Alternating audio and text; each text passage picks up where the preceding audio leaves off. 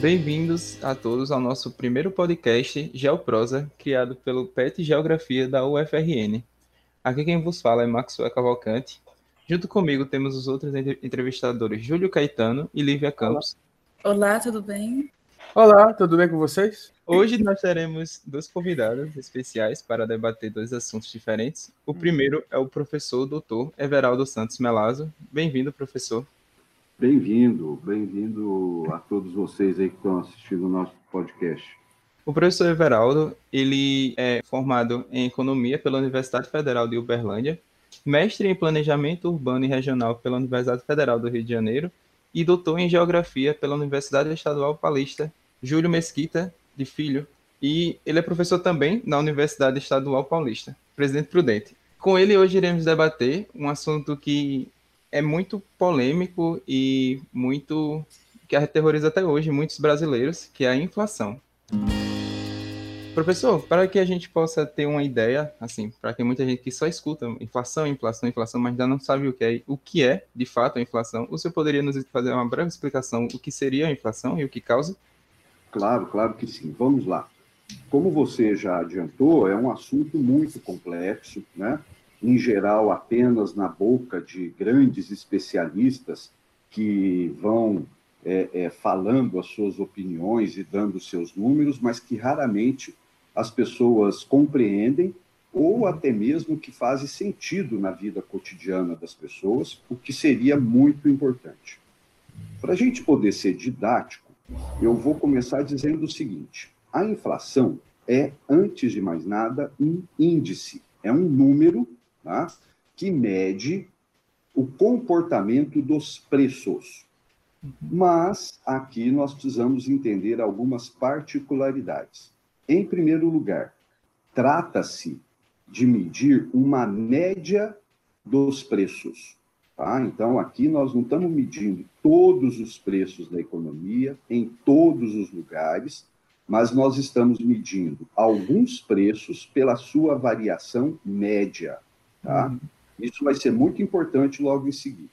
Em segundo lugar, nós temos no Brasil, por exemplo, vários índices de inflação. Tá? Nós temos índices de inflação calculado pelo IBGE, calculado pela Fundação Getúlio Vargas e, às vezes, também calculado por universidades, como a FIP, aqui no estado de São Paulo. Uhum. Cada um desses índices, ele coloca o peso maior sobre alguns produtos, vale dizer, coloca o peso maior sobre a variação dos preços de alguns produtos do que de outros. Então, muitas vezes, isso gera o seguinte questionamento: nós ouvimos um índice de inflação de X%, porém a nossa experiência cotidiana é de que os alimentos aumentaram mais do que aquilo, a gasolina aumentou mais do que aquilo. E por que, que nós temos essa impressão? Porque realmente são coisas diferentes. Uma coisa é o índice construído teoricamente, tecnicamente, por alguma instituição para capturar a média da variação dos preços. Outra coisa é o custo de vida que nós sentimos no nosso bolso. Eu vou dar um exemplo bem concreto para que todo mundo possa entender essa diferença. Tá? O índice de preços no atacado, né, nos últimos 12 meses, está mais ou menos na casa dos 2,2%, dos 2,3%. Então, significa que a inflação medida pelo IPCA é de 2,2% nos últimos 12 meses. Porém, se nós formos olhar apenas o preço dos alimentos, eles variaram 7%. Então, isso significa que os alimentos estão compondo o índice, mas dentro do índice tem vários outros elementos. Por exemplo, alimentação fora do domicílio, vestuário, produtos de higiene e limpeza, aluguéis, escolas, etc, etc, etc. Então, veja, na média, esse conjunto de preços variou 2,2%, mas apenas os alimentos variaram 7%. Então, isso significa que a inflação é um índice tecnicamente construído para observar a variação média dos preços gerais e o custo de vida, que é aquilo que nós imediatamente mais sentimos no nosso bolso, pode ser, às vezes, como é agora, bem maior do que o índice de inflação. Então, o cidadão comum, ele sente, basicamente, quando ele vai abastecer o carro, quando ele vai no supermercado, ou quando ele precisa comer alguma coisa fora de casa. Então, ali ele está sentindo no bolso dele a mudança dos preços e que nem sempre é acompanhada esta sensação pelo índice de inflação. Professor, eu tenho uma pergunta. No decorrer da história do Brasil, a gente vai ter vários pontos onde a inflação ela vai assumir é, um certo protagonismo, tanto na, no meio político ou até mesmo econômico, e vai influenciar muita coisa.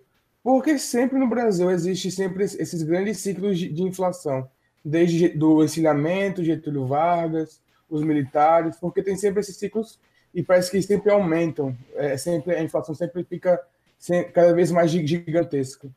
Sim, essa, essa é uma questão muito interessante, Júlio, porque realmente o Brasil, ao longo da sua história econômica, já teve momentos de hiperinflação, ou seja, momentos de picos extremados de variação positiva de preços.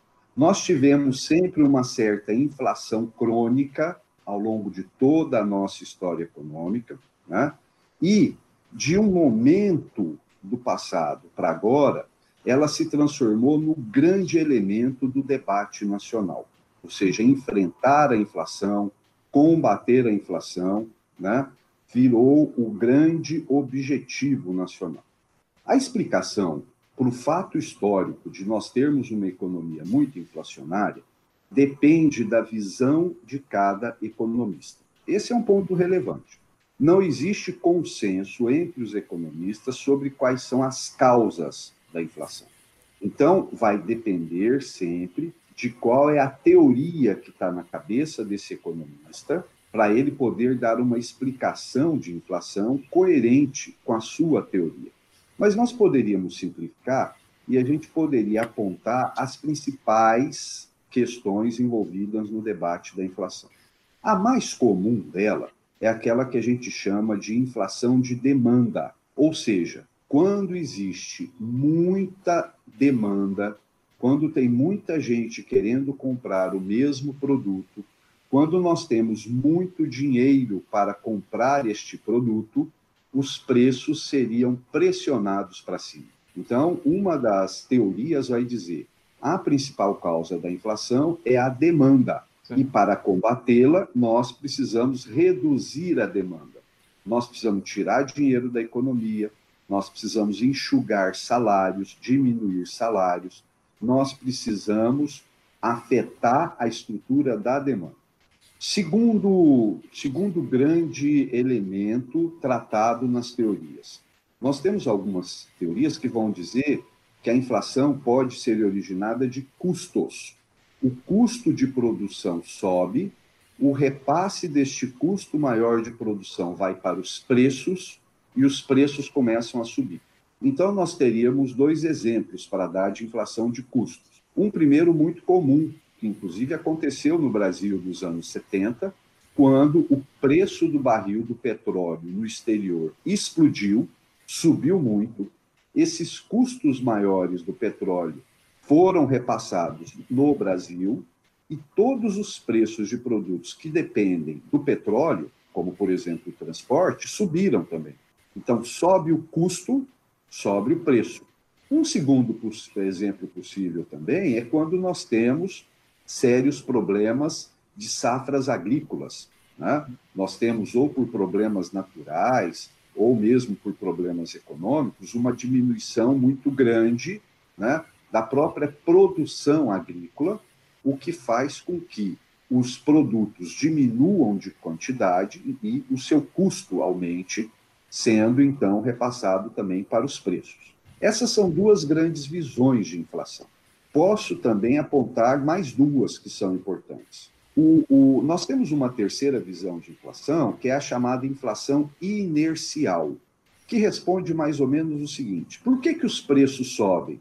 Ah, os preços sobem hoje porque eles subiram no passado E o que nós estamos assistindo sempre é um repassar de preços cada vez maiores que vão aumentando a inflação, no estilo de uma inércia. Né? Os uhum. preços sobem hoje porque eles subiram ontem, e eles vão subir amanhã porque subiram hoje.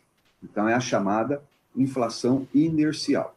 E um, um quarto e último componente ou visão a respeito da inflação é de que a inflação, na verdade, numa economia periférica e subdesenvolvida como a brasileira, ela pode decorrer de todos os três elementos anteriores, mas ela também significa uma disputa política na sociedade. Olha que interpretação interessante. Os agentes econômicos mais fortes, maiores, mais poderosos, têm capacidade para aumentar os preços dos seus produtos, enquanto outros setores da sociedade, mais fracos, menos poderosos, não têm capacidade de repassar para novos os preços dos seus produtos. Então, nós temos uma disputa. Então, por exemplo, um empresário grande que tem capacidade de reajustar seus preços, ele vai ganhando no processo de inflação. Enquanto o assalariado, que não tem condição de mudar o, o, valor do seu salário, ele vai perdendo durante o processo de inflação. Uhum. Portanto, a inflação significaria uma disputa entre setores fortes e setores fracos em torno da renda e da riqueza na sociedade. Tá? Então, vou voltar. Olha, nós temos muitas explicações sobre inflação, e isso depende do, dos economistas, de cada um, de como ele está interpretando. Vamos voltar ao tema no Brasil. O Brasil passou por processos de altíssimas taxas de inflação e de vários planos de combate à inflação. E até 1994, com o Plano Real, todos os planos foram, de certa maneira, falhando. Né? Cortava zero, mudava o nome da moeda, é, alterava regras econômicas e a inflação voltava. E efetivamente o plano real ele teve sucesso na estabilização da inflação. Por mais que ele tenha produzido problemas até maiores em outros campos da economia, no caso da estabilidade de preços médios, nós tivemos sucesso com o plano real. Então, nós não temos uma resposta simples. Então, veja que tema complexo, né? Nós, além de termos sensações diferentes de acordo com o que nós consumimos, né? Nós também temos explicações diferentes para o mesmo processo que é a inflação. Pronto, professor Veraldo, no caso, já adentrando um pouco no contexto atual, que seria a inflação em meio à pandemia de Covid-19, é, então, nesse momento bem conturbado que nós estamos vivendo, foi anunciada a criação da nota de 200 reais. Então, a elaboração dessa nota seria um sinal de inflação? Olha, Lívia, eu, eu não diria que nós temos ainda um sinal de taxas de inflação descontroladas que tenham levado à criação da nota de 200 reais. Certo. Aliás, a criação da nota de 200 reais, ela vai contra o movimento de vários outros países que têm, inclusive, evitado criar notas de mais alto valor, uhum. por vários motivos. Em primeiro lugar, você, com uma nota de alto valor, de certa maneira, você dificulta as transações cotidianas. Todo cidadão sabe que, às vezes, é um certo problema ter apenas uma nota de 100 reais e conseguir trocá-la. Uhum. Você imagina quando agora a gente tiver a nota de 200 reais, o aumento dessa dificuldade. Então, vários países, por esse motivo, têm evitado ou a mesmo extinguido notas de alto valor. Segundo lugar, quando você cria uma nota de alto valor, como essa de 200 reais, você está indo na contramão de uma tendência contemporânea, que é o uso cada vez mais acentuado do pagamento por meios digitais. Todos nós já estamos muito acostumados com os cartões de crédito, todos nós já estamos começando a nos acostumar com outras formas de pagamento digital, o que tem dispensado até mesmo o custo de se produzir uma moeda, uma nota de um alto valor. Então, a princípio, esta medida precisa ser melhor explicada no governo. Quais são os reais objetivos que levaram à criação desta nota? Em segundo lugar, nós estamos vivendo um momento de extrema incerteza por conta de todos os eventos desencadeados pela pandemia da Covid-19. Não adianta a gente querer tapar o sol com a peneira. Quem fizer previsões, quem se arrogar a ter bola de cristal nesse momento, e quem sair por aí fazendo profecias, vai dar, como se diz no popular, com os burros na água. Porque a incerteza tá, é muito alta, é muito alta. Às vezes nós encontramos economistas que falam, não, nós vamos partir por uma recuperação rápida. Outros falam, não, ela vai demorar um pouquinho, mas ela virá. Olha, tudo isso são hipóteses e profecias. Na verdade, ninguém sabe quais são as reais consequências de médio e de longo prazo de tudo isso que nós estamos vivendo.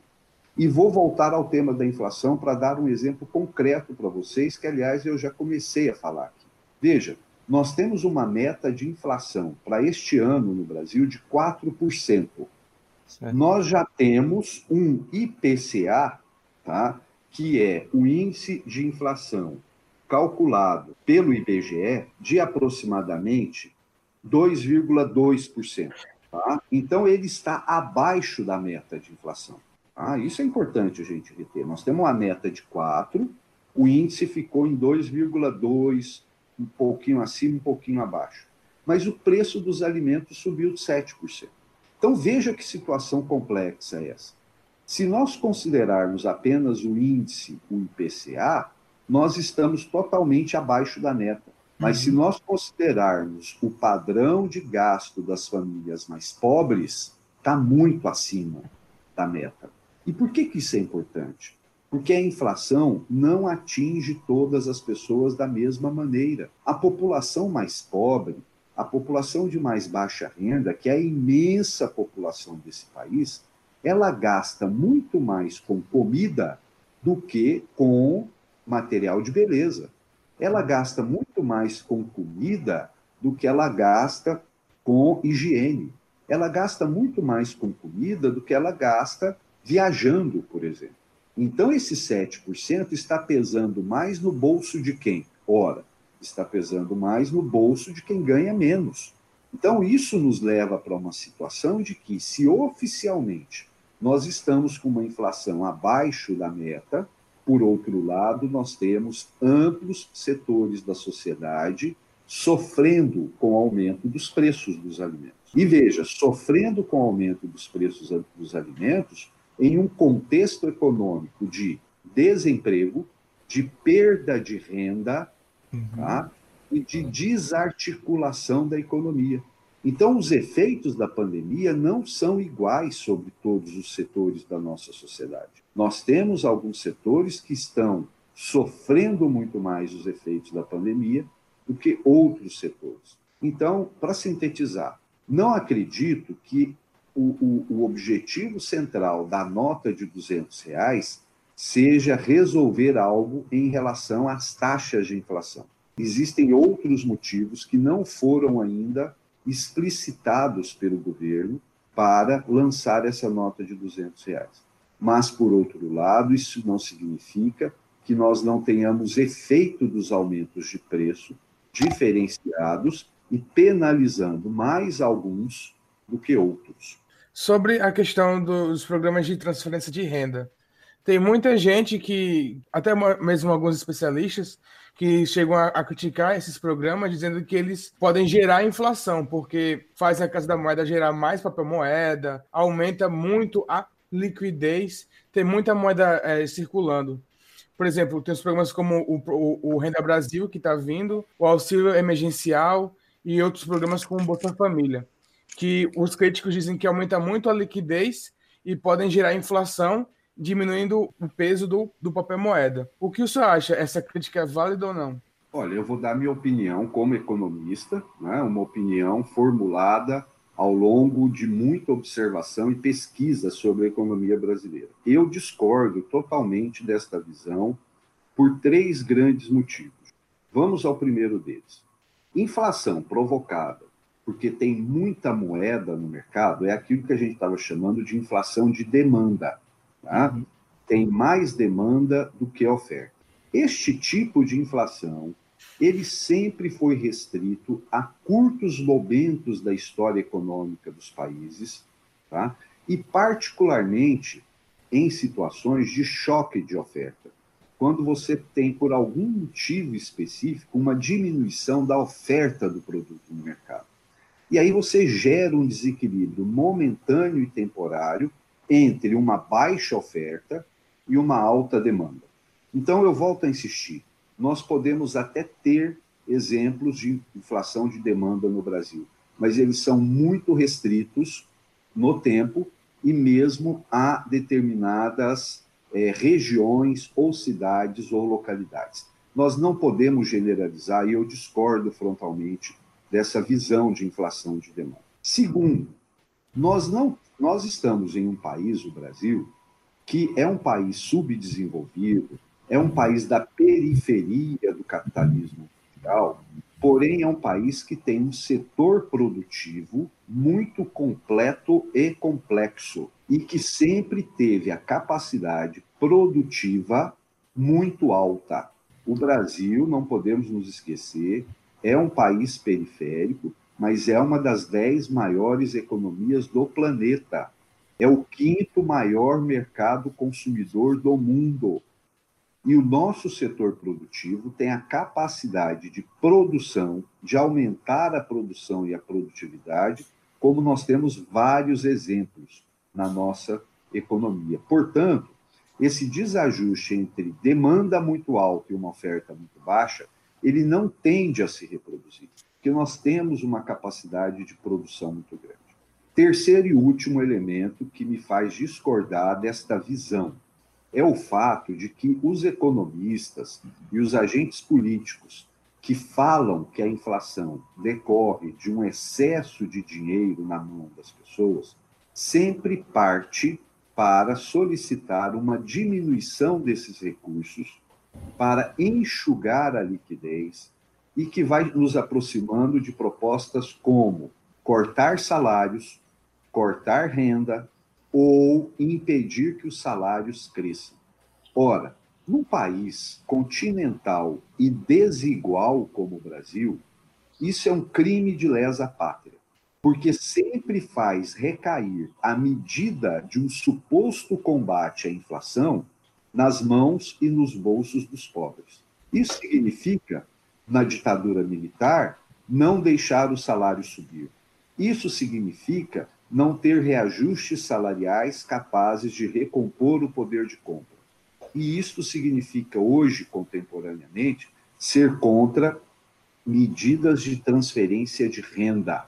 Num país com passado escravocrata, num país que grandes massas da população não foram integradas ao mercado de trabalho, num país com os níveis de desigualdade regional, e pessoal da renda tão elevados, eu também considero extremamente ruim esse tipo de medida. Nós temos grandes parcelas da população que merecem, têm o direito a consumir para sobreviver. E essas grandes parcelas da população, através de programas de transferências de renda, elas podem, inclusive, dinamizar economias locais, elas podem melhorar o padrão educacional de gerações futuras, elas podem, inclusive, transformar esse país. Então, eu, eu, eu particularmente, eu sou contra essa visão de que existe dinheiro demais no mercado, de que existe liquidez, que não pode haver aumento de salário ou programas de transferência de renda, porque isto geraria inflação. Isto, na verdade, para mim, é um discurso ideológico que faz recair sobre o pobre a culpa sobre um processo que ele, na verdade, é a vítima. E mesmo neste momento de pandemia, como nós estamos vivendo agora, com o auxílio emergencial, nós precisamos olhar para o fato de que vários outros países do mundo fizeram o mesmo, até muito melhor do que o Brasil. Nós precisamos atentar para o fato de que esse programa de auxílio emergencial foi extremamente mal feito e mal executado. Nós precisamos dizer isso. Todos nós vimos os problemas com o celular, com o programa da Caixa Econômica Federal, com a falta de informação, as filas quilométricas em frente à Caixa Econômica, inclusive sendo vetor de transmissão do vírus, né? Então, foi um dos programas mais mal desenhados, mais mal implementados e mais mal formulados da história econômica do Brasil. Mesmo assim, é um programa importante, porque garante um colchão amortecedor para a imensa crise econômica e sanitária que nós estamos vivendo. Então, eu poderia até mesmo problematizar esse nome que se dá a esse tipo de programa. Sabe, eu não gosto de chamá-los de assistencialistas, porque eu prefiro compreender que é dever do Estado ter políticas de transferência de renda, sim, tá? E o melhor seria, seria se nós avançássemos, se nós tivéssemos programas de redistribuição de renda, uhum. tirando através dos impostos das grandes fortunas e passando para a população mais pobre desse país. Então, eu não acredito que inflação de demanda seja um componente importante hoje. Não é porque os mais pobres hoje estão podendo comprar ovos ou arroz ou comprar uma outra proteína durante a semana que os preços estão subindo. Nós podemos e devemos perguntar por que, que os preços dos alimentos estão subindo muito. Será que não é porque nós temos uma estrutura de atravessadores muito grande na nossa economia? Será porque os supermercados não estão com margens de lucros excessivas? Será que é porque nós estamos exportando parte da nossa produção? Então, nós, nós precisamos olhar para outros lados para a gente entender um pouco melhor este processo neste momento que nós estamos vivendo. Saiu recentemente a notícia de que o único setor da economia do Brasil durante o período da pandemia que conseguiu crescer foi a agropecuária. E em contramão, é, nos mercados, como você acabou de falar, a inflação sobre os alimentos aumentou em 7%. Tem alguma relação nesse lucro que a agropecuária adquiriu durante a pandemia e esse aumento no, no mercado? Esses, esses dois índices estão diretamente ligados? Olha, essa é uma pergunta muito boa, mas ela, para a gente respondê-la com todas as letras, vamos dizer assim, nós vamos precisar investigar um pouco mais. É fato que o setor da agroindústria foi o setor que melhor resistiu à crise, de acordo com seus números. E isso se deve por um motivo muito simples: o câmbio, a taxa de câmbio, o preço do dólar no Brasil. Né? Está tão alto que se configura como um incentivo para as exportações. Então, quanto mais alto o preço do dólar, mais os exportadores ganham. E os grandes produtores de soja, de milho e de outras commodities agrícolas para o mercado externo, eles estão vendendo muito porque eles estão incentivados a isso. Inclusive, todas as vezes que eles realizam a venda da sua produção para o exterior, eles estão faturando mais em reais por conta do dólar. Junto com isso, obviamente, também nós temos uma retomada muito intensa da compra das, das compras da China, né, sobre este tipo de produto no mercado brasileiro. Bom, este aspecto, inclusive, tem gerado algumas dúvidas nos economistas também, Primeiro, se perguntando se existe uma sustentação de longo prazo para esse crescimento. É, isso tudo vai depender da China continuar comprando, depende também muito dos acordos comerciais entre China e Estados Unidos, ou seja, tem uns elementos do cenário internacional que podem impactar esse aumento das exportações. Segundo elemento de dúvida é o seguinte: na mesma medida que esses grandes produtores estão exportando muito a sua produção e estão ganhando mais porque o dólar está favorável, nós temos o outro lado da moeda, que é os gastos que esses grandes produtores terão de fazer no futuro, comprando máquinas, implementos e principalmente outros insumos agrícolas, como fertilizantes, pesticidas, herbicidas, etc., também em dólar. Então, eles estão ganhando muito hoje, mas amanhã eles podem estar gastando muito também para importar esses produtos.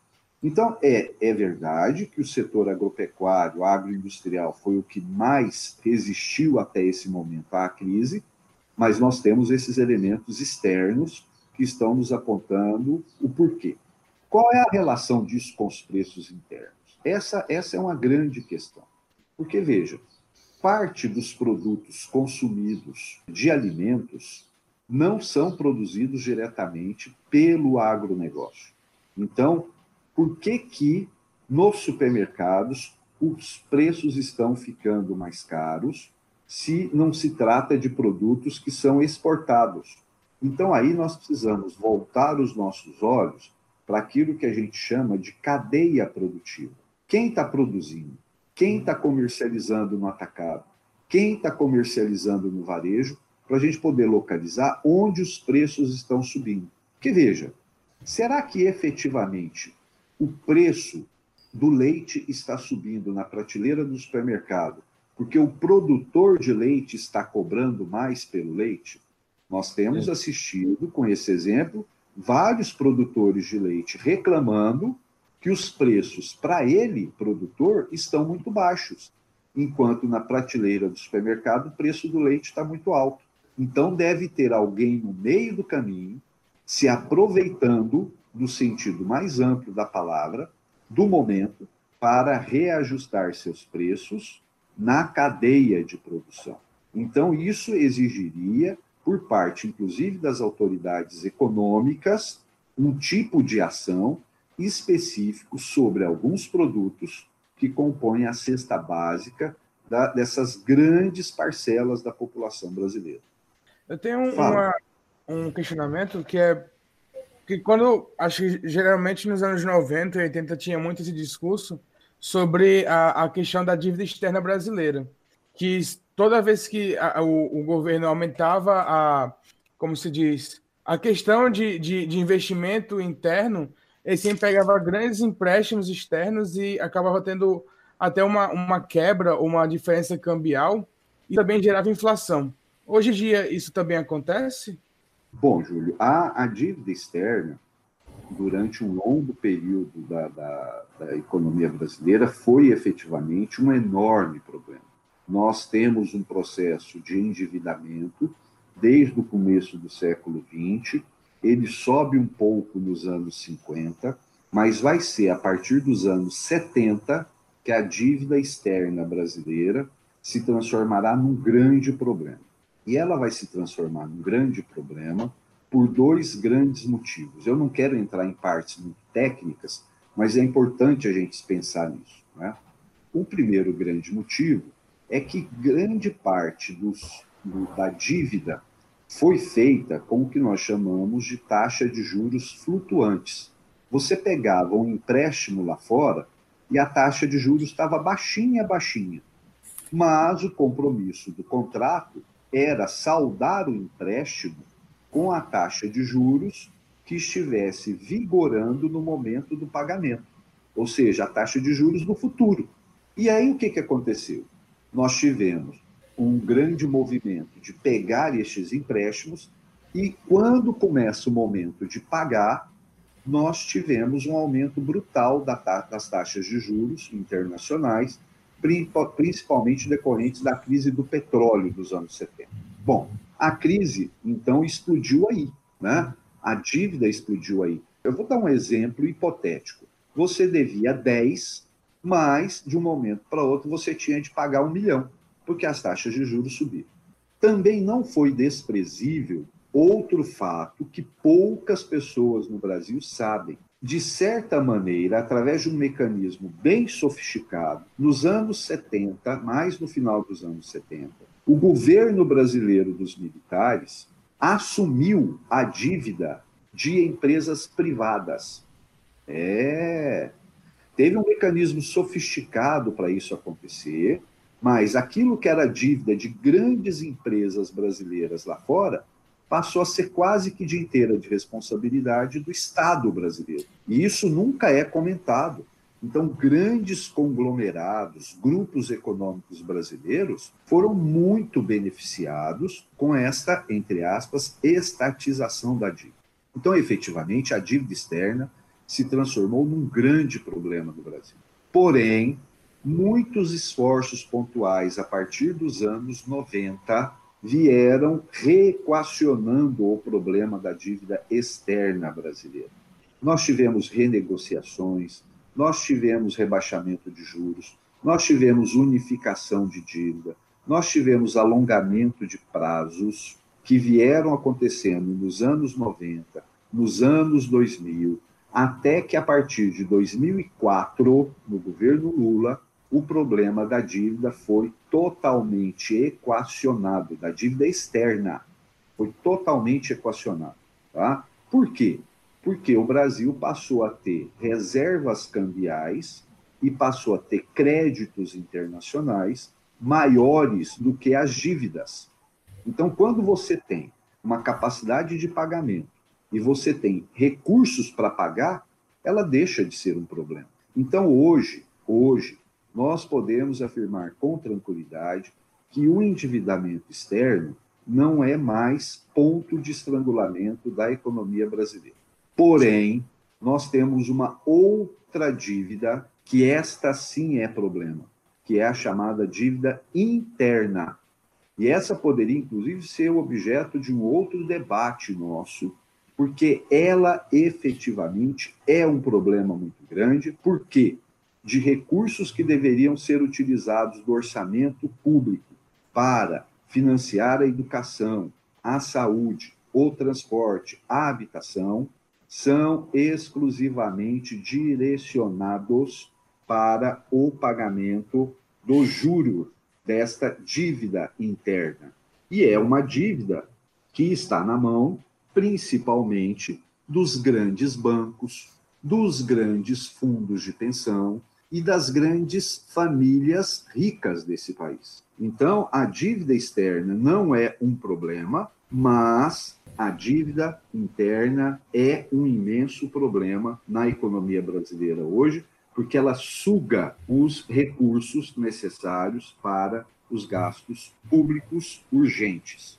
Deixa eu só te dar um exemplo, e esse é um tema muito importante. Olha, se nós formos pegar todos os gastos do governo federal no ano de 2019, 38% de tudo que foi gasto foi para o pagamento de juros e amortização da dívida. Quase 40%. E olha, pessoal, nós não vamos ouvir no noticiário sobre isso, nós não vamos ouvir falar que precisa cortar gastos do governo federal nos juros e amortizações, mas nós sempre vamos ouvir que precisa fazer reforma da Previdência, porque a Previdência está gastando demais, precisa fazer reforma administrativa, porque os salários dos funcionários públicos são muito altos, quando, na verdade, 40% de tudo que se gasta nesse país é para alimentar os circuitos dos juros e amortizações da dívida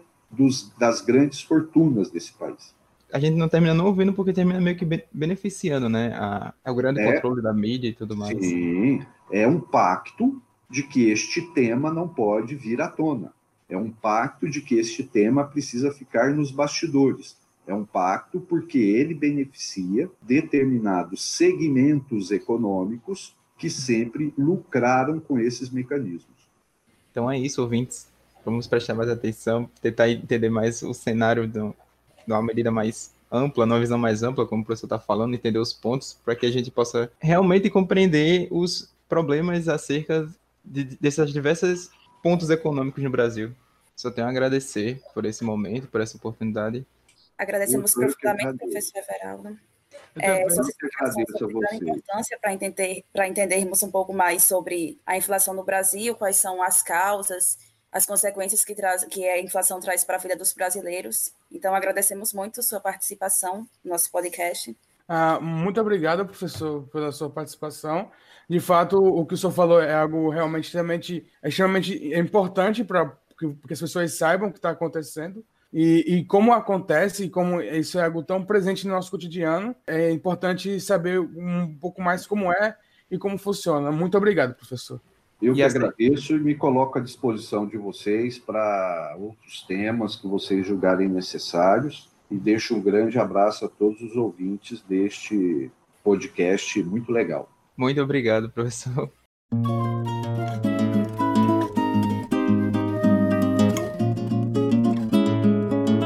Dando continuidade, teremos agora uma conversa com o petiano egresso Nilvan Alves. Bem-vindo, Nilvan, ao nosso podcast.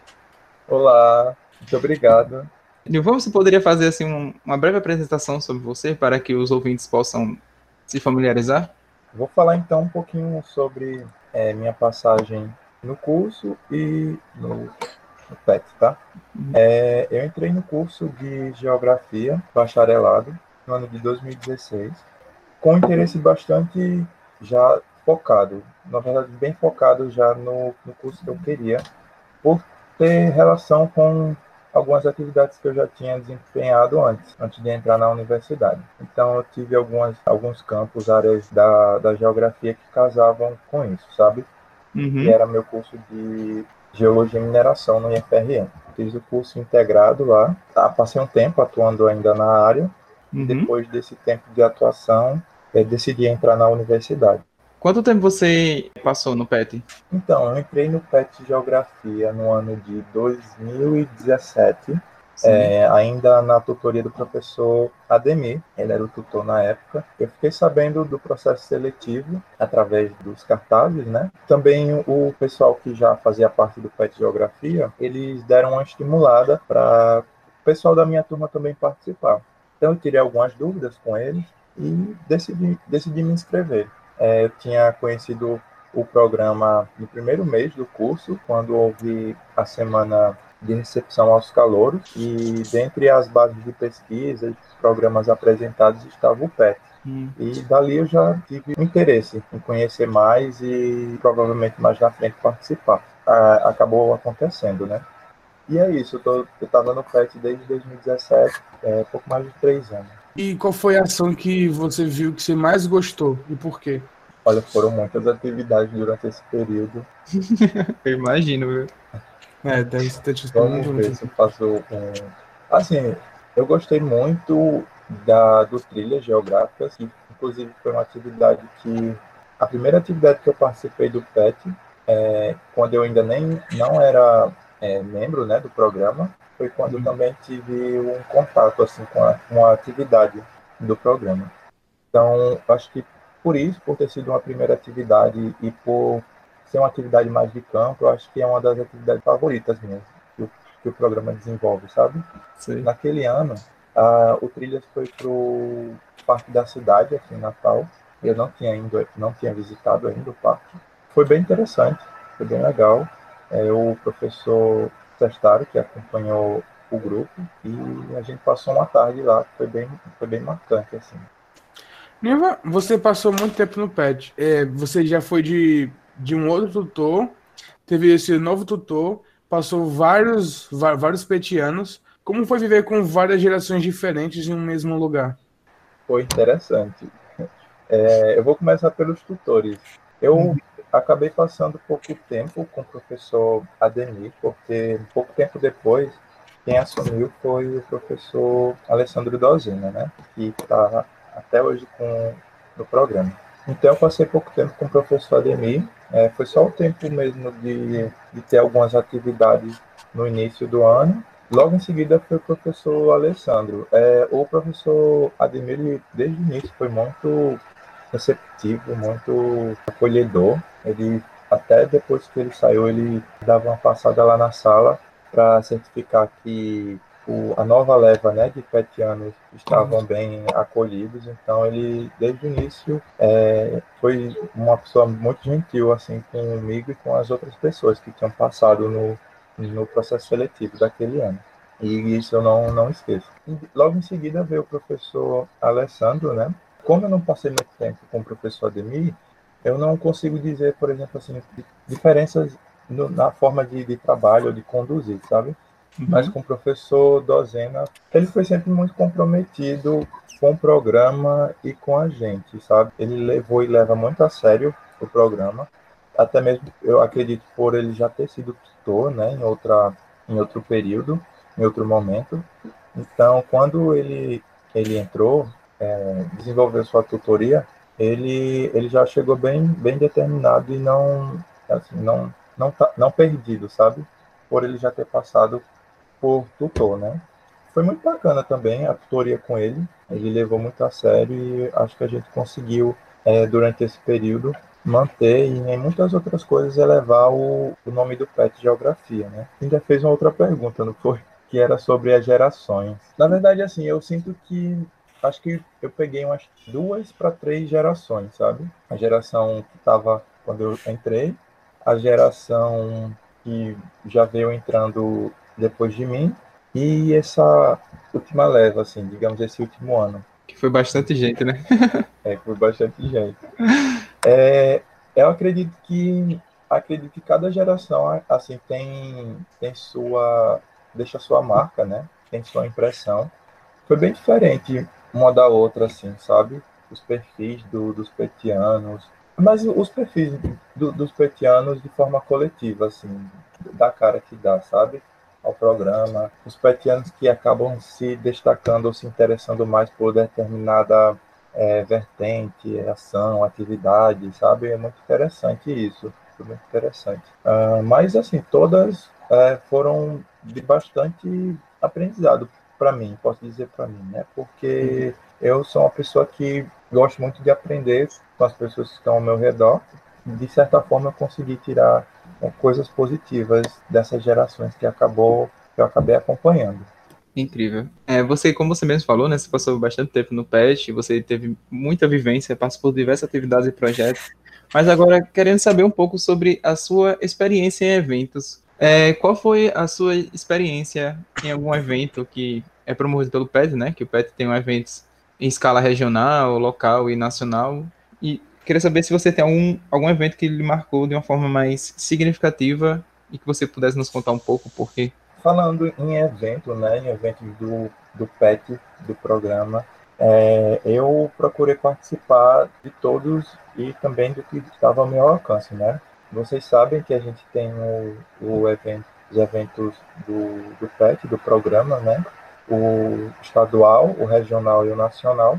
E eu acho que o primeiro evento que eu fui, acho que foi que me marcou mais, porque foi o evento que eu acabei tendo um, a dimensão do, do que é o programa de educação tutorial, sabe? Uhum. É, foi nesse evento que eu vi a, a diversidade e quantidade de programas, é, de pessoas, sabe? Eu, eu tive a, a noção da grandiosidade que o programa tem e aquilo para mim eu não não não estava esperando sabe tudo aquilo a, apesar de as pessoas falarem que já estavam no PET professor também o tutor mas quando eu presenciei aquilo e vivi aquilo foi, foi bastante marcante. E a, acho que até mudou um pouco também a acho não mudou inclusive é, minha atuação dentro do programa sabe? Eu me senti ainda mais comprometido e responsável em fazer parte e levar o meu programa é, onde eu pudesse levar, né, nos eventos, através das atividades. Então, uhum. aquele momento ali foi muito marcante. Foi o em 2000 e acho que foi ainda em 2017, se eu não estou enganado, evento regional que aconteceu no estado do Piauí, em Teresina, na UFPI. Foi longe, hein? Para quem não sabe, é, o PET existe programa PET em diferentes cursos espalhados pelo Brasil inteiro e que os eventos é uma forma de que os pets eles possam estar em comunhão, sabe? Eles possam se interagir, é, elaborar possíveis projetos juntos, e é exatamente esse contato que o Nilvan está falando que permitiu ele entender a grandiosidade que é o, os programas PET no geral e, e, fazer ele se sentir bem mais responsável ao participar do PET Geografia. Ah, nesse, nesse coisa dos eventos, qual foi a coisa assim mais fora da curva que você já presenciou nesses eventos do PET? Olha, eu acho assim, eu não sei, eu não sei se vai ser fora da curva, mas foi e eu acho que ainda é, dentro dos eventos, um dos momentos mais calorosos, digamos assim, momento da Assembleia. Acaba sendo um momento que gera um pouquinho mais de tensão, então pode ser que ocorra algum, algum embate saudável, claro, né? nada agressivo, enfim, e depressivo, outra pessoa, outro grupo, mas um, um momento mais de tensão, mas que quando a gente olha assim no macro, é, a gente percebe que tudo que está sendo debatido ali na Assembleia e no evento, no geral, é para o melhoramento, né, para o crescimento do, do, do, programa em si. Eu acho isso bem bacana de, de perceber essa, essa vontade dos grupos, dos petianos, muitas vezes calorosa, em elevar e melhorar o programa cada vez mais. Eu acho isso uma coisa bem, bem marcante, assim, sabe? Sei. Já chegando próximo do fim do, desse momento com o Nilvan, a gente só gostaria de saber quais são suas pretensões para o futuro, como, agora como petiano egresso. Olha, eu vou, eu vou já começar dizendo que eu sou uma pessoa bem indecisa. então essa minha indecisão acaba esbarrando nas minhas pretensões do futuro. Uhum. Eu tenho algumas, algumas é, vislumbro alguns horizontes, né? Em relação à academia, eu penso em fazer o mestrado. Penso no mestrado em que seja relacionado a temas e áreas do meu interesse. É, o mestrado profissional vem me interessando mais nesse momento, então é um caminho assim que eu já, já olho, sabe? Uhum. É, penso também é, já entrar no mercado de trabalho, seja na, na área né, da, da geografia ou não. É, tenho algumas, alguns desejos particulares, enfim, pessoais que já seria interessante eu tá, tá conseguindo minha grana, né? E uhum. eu acho que de curto, médio prazo seria, eu acho mais ou menos isso, sabe? Também penso se o, o cenário melhorar, né? O cenário aí da, enfim, da, da política, enfim, econômica tudo mais, melhorar e permitir e, e melhorar essa questão de trabalho de concursos públicos. É, melhorar ah, a situação sim, administrativa que estamos de momento. Isso, exatamente. Eu também penso um, um, pouco nisso, já em médio prazo, assim, sabe? Então, uhum. esses são os caminhos que eu, que eu vislumbro. E mais na frente, talvez, né, quando já tiver uma experiência bacana aí, quem sabe abrir um próprio negócio e levar nesse caminho. Sério, né? Você quer abrir negócios de quê? Tem alguma ideia já? Aí eu volto lá na, na... no que eu falei de começo. Eu sou uma pessoa bastante indecisa. Ah, tá. Uh, eu penso. Porém motivada, né? é isso que importa. É isso que importa. Não, eu, eu não. não na, na, verdade, eu penso em coisas, mas que com o decorrer do tempo vão mudando, se adaptando, sabe? É, nesse uhum. momento eu não, não paro para em algo fixo, assim, sabe? Algo não, tem que ser com isso. Que eu penso mais em longo prazo. Eu não tenho uma, um cenário de que, com que mexer exatamente. Agora, para finalizar esse momento, se puder, deixar uma mensagem para os ouvintes e os prospetianos que, que trabalharam com você. Tá, eu vou deixar uma mensagem relacionada ao programa, principalmente para os petianos que estão ou que acabaram de entrar ou que ainda vão entrar e talvez ouçam, né, esse uhum. podcast, é que é, o PET ele é um programa que faz a pessoa crescer, sabe? O programa começa a abrir horizontes, abrir sua visão e isso foi bastante importante para mim, sabe? Para qualquer outro caminho que eu venha percorrer. Então eu queria deixar aqui uma mensagem para essas pessoas que eu citei que aproveitem ao máximo o, o programa, que é um programa é, de muito, muitos anos já, é, em torno de 40 anos, então não é um programa que está começando agora, né, que está se descobrindo, ele já ganhou novas é, roupagens, né, a, na, com o passar do tempo, mas uhum. que é um programa consolidado e que já passou por diversos desafios. E eu acho que ele chegar perto dos 40 anos, está atuante e forte até hoje, eu acredito que foi por ter passado muitos petianos que fizeram valer tudo isso, sabe? Eu acho que, como professor, o tutor do PET Geografia, ele sempre fala, quem faz o, o PET são os petianos. Então, eu acredito que levem com bastante compromisso e seriedade o programa e vocês vão ter muito a, a colher. É isso. Muito obrigado, Nilvan, pela participação. Muito obrigado pelo momento que passou trabalhando no PET. Eu agradeço pessoalmente, porque você já me ajudou muito desde quando eu entrei, diversos momentos. Eu só tenho a agradecer. Muito obrigado por ter topado participar do podcast do Geo, Geoprosa. Ah, eu tenho um pouco mais tempo que Marcos no PET. E, tipo, desde que eu entrei, mesmo quando eu era voluntário e quando eu fui efetivo, Nilvan foi uma pessoa que sempre se mostrou a, a, a, querer ajudar. Ele sempre foi a pessoa que era o, a pessoa que mais tinha experiência dentro do PET e, e sempre estava disposto a ajudar, a dar a opinião dele em todas, em todas as reuniões. Ele sempre colocava a opinião dele e o que ele achava para melhorar o programa, melhorar as nossas atividades. Nisso, Nilvan, você fez um ótimo trabalho. Você sempre ajudou a melhorar o PET. Eu sou muito grato por, por ter conhecido você nesse meio tempo. Muito obrigado. Com isso, encerramos o nosso podcast. Nos siga nas nossas redes sociais, no Facebook e Instagram. É só procurar Petgel FRN, que vocês nos encontrarão lá. E iremos divulgar tanto o podcast, os futuros podcasts, como os nossos canais de divulgação do próprio podcast. Muito obrigado a todos e até a próxima. Tchau, gente. Não, não, não se esqueça do nosso jornal, Geopé Notícias. Tchau e até a próxima.